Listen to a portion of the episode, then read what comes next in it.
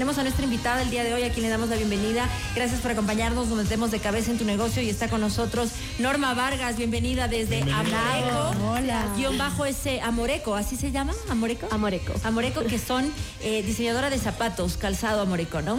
Exactamente. Bueno, pueden entrar a las redes sociales de Amoreco, guion bajo S, para que podamos visualizar eh, de lo que vamos a hablar el día de hoy. Así que gracias, Norma, por venir al programa. ¿Cómo estás? Muy bien, gracias, Caro.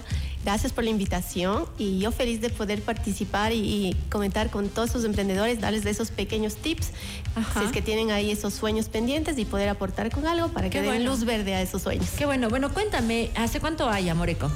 Amoreco fue creado en el 2019, exactamente. Vamos Ajá. cinco años con este emprendimiento. Somos un pequeño taller de calzado totalmente artesanal y estamos en la ¿Se ciudad de? Ambato. Ah, en Qué bonito. Ambato. En Ambato hacen zapatos, Sí, ¿no? está chévere. Es totalmente la cuna de calzado y después de eh, todos estos años de trabajo estamos con dos locales. Ajá. Tenemos aquí en Quito, estamos en CCI y en Ambato estamos en Mall de los Andes. Ajá. Ah, ¿Y estás- tienes e-commerce también? ¿Tienes una página web? Tengo una página web que, soy súper sincera, no ha despegado como quisiera. ¿Qué será? ¿Qué pasa? Y yo creo que todavía acá en Ecuador nos falta un poquito el, el tema de arriesgarnos, tal vez hacer A una compra.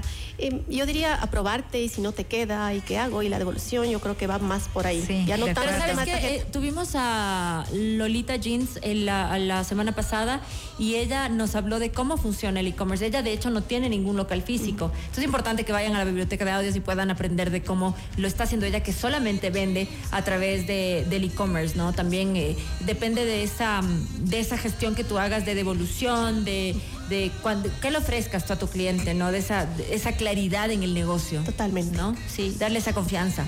¿No? Sí, hay que trabajar un poco más del tema de la web y de hecho ese es nuestro Objetivo. nuestro objetivo para todo este año que comienza. Bueno, 2019, ¿cuánto, ¿cuánto fue la inversión inicial?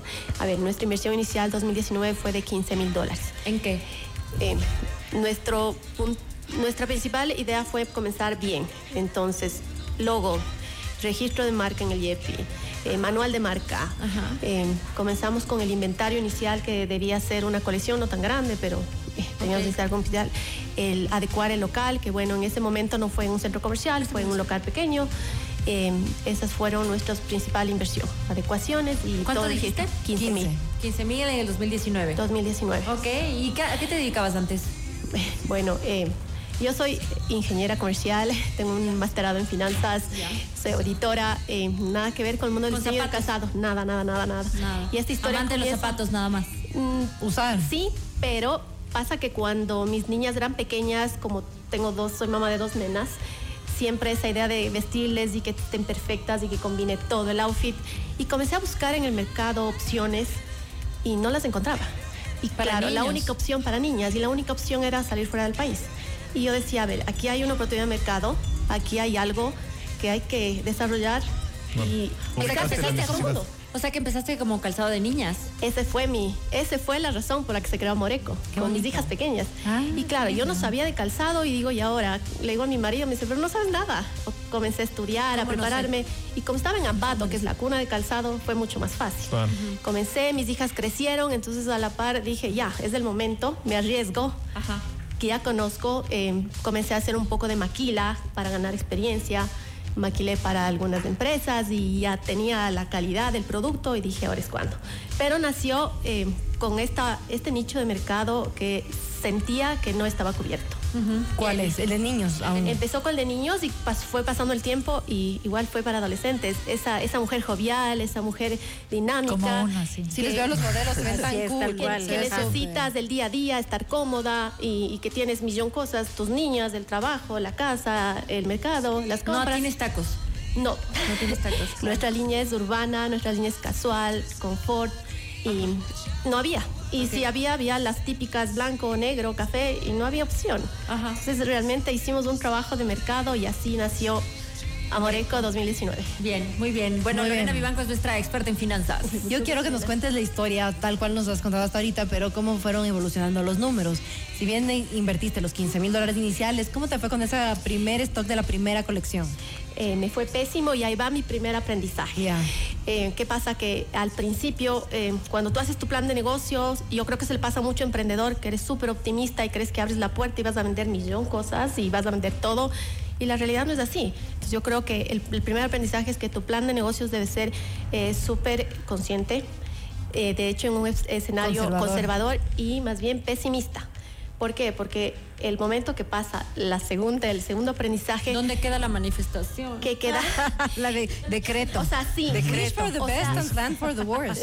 Es típico. O sea, sí, pero no, no funciona Sí, pero tanto no. así.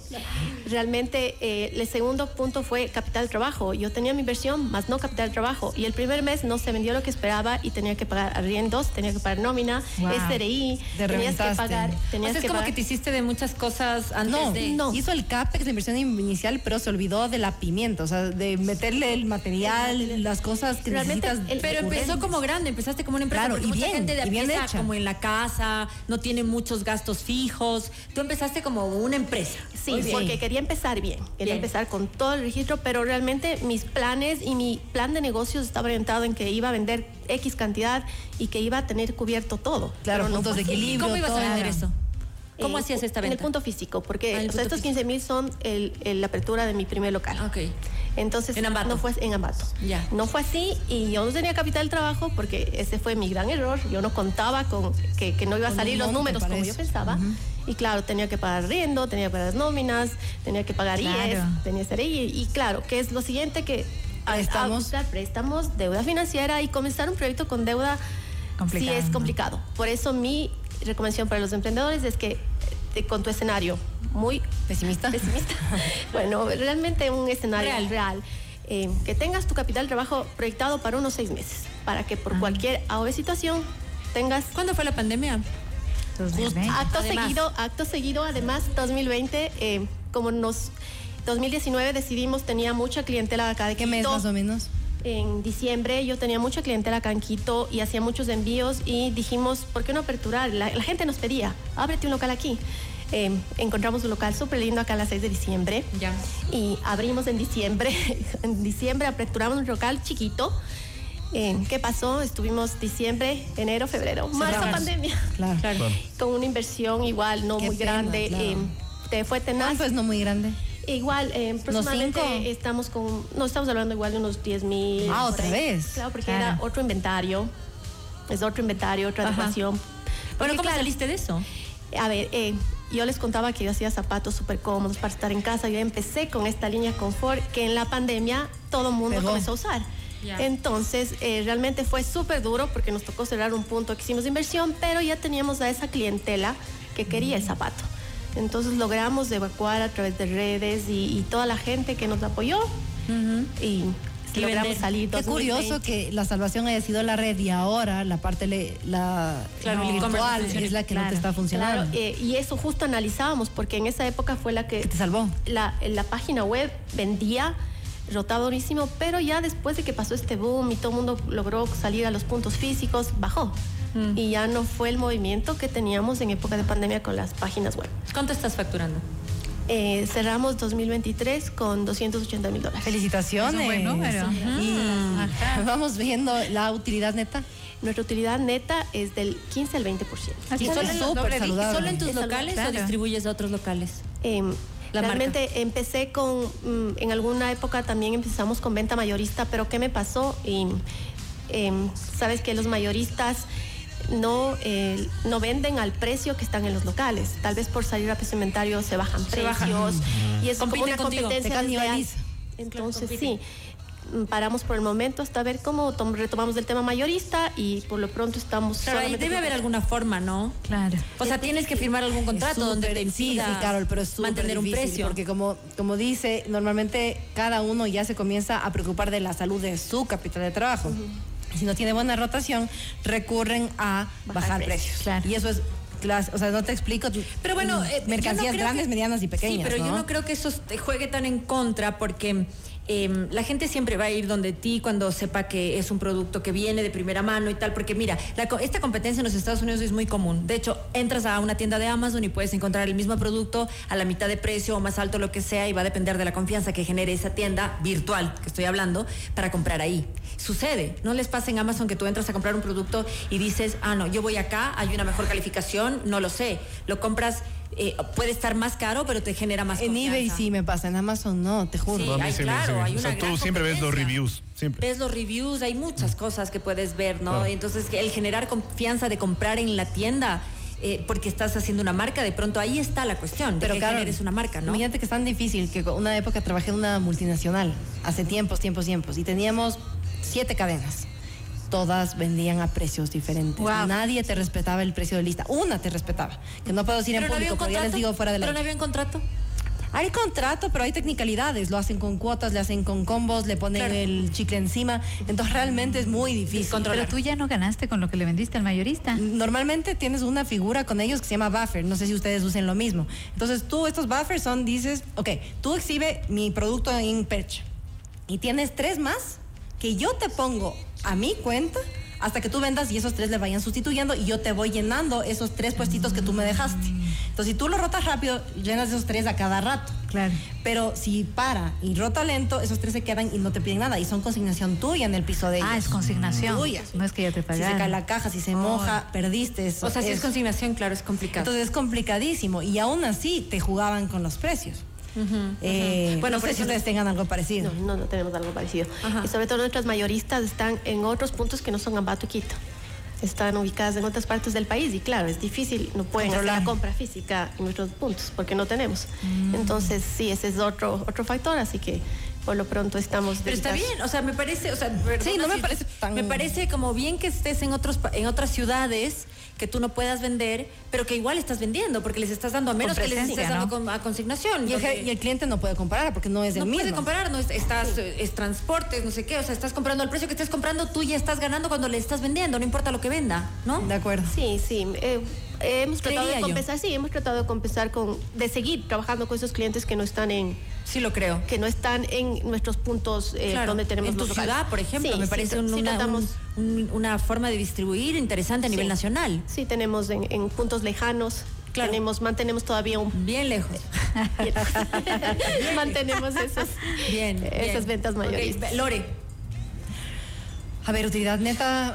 ¿Cuánta gente está trabajando contigo Sí. hasta el momento? A ver, al momento entre, entre planta y los locales estamos con 15 personas. ¿Y todos bajo relación de dependencia contigo? Eh, todos bajo de la- relación de dependencia, a excepción de tenemos un- una figura que se llama maquilas, que son las personas que hacen el Pero contigo tema con la ¿Tú ya vives de eso? claro, a ver, 200, cua- ¿cuánto, cuánto, perdón, cuánto facturaste al año? 280. 280 dividido para 12. 2023. Eh, sería 2, 25. 11 y algo, ajá. Como, un promedio, 25 o 11, no sé. como promedio de 11 mil dólares. 11 mil dólares promedio. 11 mil. ¿Y cuáles son tus gastos fijos? Gastos fijos, claro. A ver, tenemos, tenemos nuestro margen bruto, está en el 60%. Es nuestro margen bruto de ganancia. Lore. Estoy con la calculadora en la mano. Sí, pero parece que le estás viendo a la Fernanda. Es que la Fernanda cree que No se estamos pone, no se del pone de acuerdo en los datos. No se ponen de A acuerdo en ver, los espérate, datos. espérate. Tú Vamos a ver. 280 dividido para 12. Para Eso es- 233 Perdón, millón de somos principiantes, 23.333. disculpa. 23 mil dólares mensuales. Exacto, yo ya lo tenía. facturación. Ya lo tenía, si quieren los debo yo aquí de aquí adelante. 23.333. El margen, el margen es lo que nos confunde. Ajá. Porque son 280 mil por el 20%. Ahí sí te 280. dan los 11. Claro. Ajá. Ajá. Estaba en venta yo. Por Ajá. punto 2, bueno, te sale 56. Nada que ver. Nada que ver. Nada que ver. Estoy Lore. tostada. No, no, no. Estás distraída. No, Sí. estoy tostada. Con la calculadora estoy distraída. nada, estás distraída. A ver, bueno, Bueno, resulta eh, que tú, eh, eh, a ver, 200. Sí, yo vivo de eso. No, ya está, ya está. 280. 280. Correcto, que son 23 mil mensuales. Ujú. Ya. Que Son te 23 da. mil y tú, tus gastos fijos son. Mis gastos, Gastos fijos. Mis gastos, fi- eh, mis gastos fijos están en un porcentaje entre el, el 30%, el 20%. Pero ¿y en dólares? No, en dólares. Claro, porque tú me estás dando un margen. En dólares. ¿Cuánto es? Eh, pues que está sumado todo. A bueno, ver. en dólares estaría entre unos, eh, entre toda la planta, no, no tengo los A ver, no, vamos No, por lo fácil. si dos y dos son Primero cuatro. los variables. A ver, no, Réstale el No. número que pensaste. no. El margen bruto sería Ajá. así. Nuestro margen bruto tiene, eh, estamos con el 55%. Ya, perfecto. Dos- bueno. claro, Ingreso bueno, menos costos variables son 55%. Ajá. 55% Y ahí de tienes. 23 mil punto 55 por 23 mil sería 12 mil 650. De esos 12 mil 650, ¿cuánto es tu fijo? Eh, bueno, y ahí tenemos- quedas en 20, ¿no? Claro, tenemos, eh, es, es que para eso hay que, hay que ser súper claros, estamos hablando de dos negocios diferentes. Los 15 personas son planta y negocio Producción. y, y locales. ya. Ya, los 280 mil son venta de los locales. Ya. Es lo que cerramos. ventas Son dos empresas, entonces. Son dos empresas totalmente diferentes, no están unidas. Porque eh, Amoreco factura en mi calza, que es la empresa, Ya. la que factura mayoristas. ya. Y em, Amoreco es totalmente independiente de fabricación. Entonces tenemos Ah. divididos los dos rubros. No podemos cargar las 15 personas con Ya, costo ya, fijo. Ahí es distinto. Ajá, no, no te va a cuadrar nunca jamás. No me está cuadrando, No, ahí están. nos cuadraba. Sí, Ahí no, ahí están y contempladas solo Pero las entonces, locales. más interesante aún, ¿cuánto vende la distribuidora? O sea, la grande.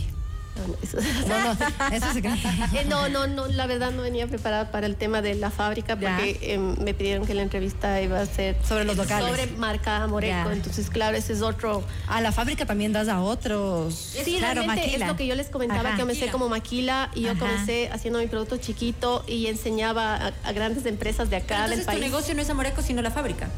Aparentemente. Mi negocio son las dos. ¿Por qué? Porque yo cuando empecé con mi pequeño emprendimiento, yo empezaba a ofrecer a las, a las, a las fábricas mi zapato. Me decían, no, este no me gusta, este no me gusta, este no me gusta, eh, quiero que me hagas este, en negro. Y en tú blanco". le desarrollabas. Y yo desarrollaba eso, pero no era lo que yo quería. Yo quería hacer un producto, el que yo veía que faltaba en el mercado.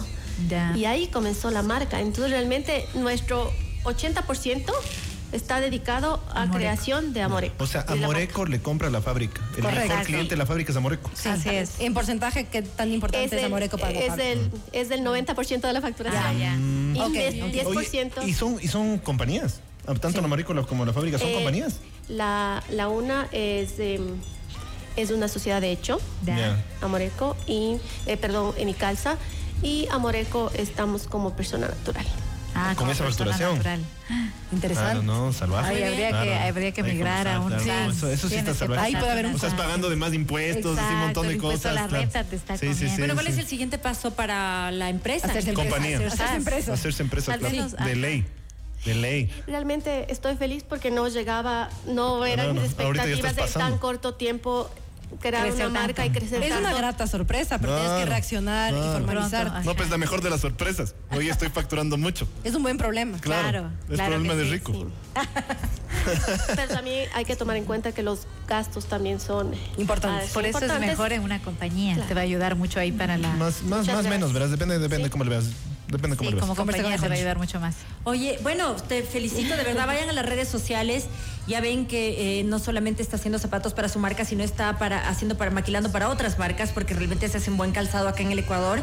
Es Amoreco-EC, es un calzado casual. Yo tengo eh, una pregunta ahí. ¿Cuál es el urbano, promedio de, tu, A ver. de tus zapatos? Costo promedio. Nuestro costo promedio es perdida. adquisitivo. Es 40 dólares. Ah, 40 dólares. Y tenemos ¿Y zapatos desde- de cuero, de, de ¿Y desde muchos- qué tasa comienzas para adultos? Porque yo tengo costo promedio como un ticket promedio. Te cuento, te cuento que tengo, Sí. eh, Fernanda, tengo a partir de la talla 34. 34. 34, pero claro, mi mundo también es de bebés, les cuento así, en, en pequeño. Ajá. Le hicimos los zapatos de Alvarito, el zapato Ah. moradito. se le salió. Ah, bueno. Qué Ese lindo, zapato eso es tienes que publicitar. Maravilla. Zapato por Amoreco. Sí, Claro. Lamentablemente hice a través de una de mis mayoristas, entonces Pero, ah, pero no deja O sea, tiene otra fábrica. marca, tiene otra marca. O no tiene marca. señas. sí salió con la marca de la mayorista la que le Oh, no hicimos. te y claro, ella me dijo, no, no digas porque no quiero que nadie se entere que tú hiciste. ¿Y qué pasó? Ay, no ya te dijiste. creo. No, no, ya hablé con ella y le dije, no, Claro. o sea, Claro. es un trabajo en conjunto, eso, tú ajá. hiciste el outfit y le- no es nuestros zapatos, entonces ya quedamos todos. Claro, pero lo popular es el zapato. Claro. Claro, es como la cenicienta. Eso es un cenicienta. Bueno, nada, de- oh, felicitarte, deseándote lo mejor. Yo creo que el siguiente paso entonces es hacer ah, una empresa.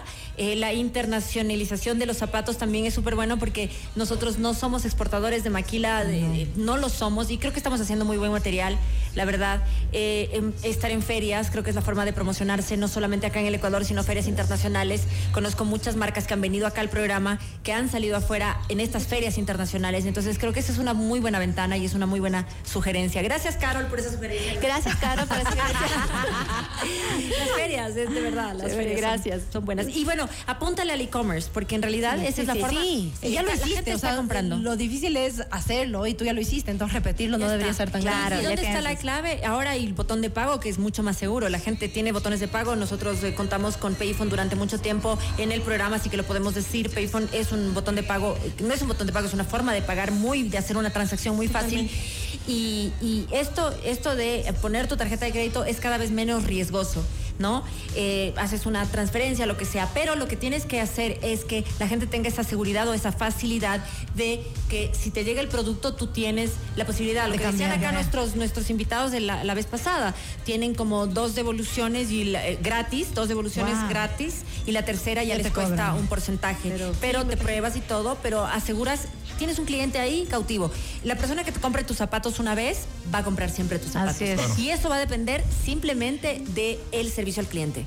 Totalmente. El servicio al cliente es básico. La experiencia que el cliente tiene. Exactamente. Así es. Muchísimas gracias. Un Gracias, abrazo Caro. Gracias a todos. Felicitaciones. Bajo ese. Nos hemos metido de cabeza en tu negocio. Un beso grande para ti. Gracias, Caro. Gracias. Chao. Chao, chao. Una pausa y volvemos.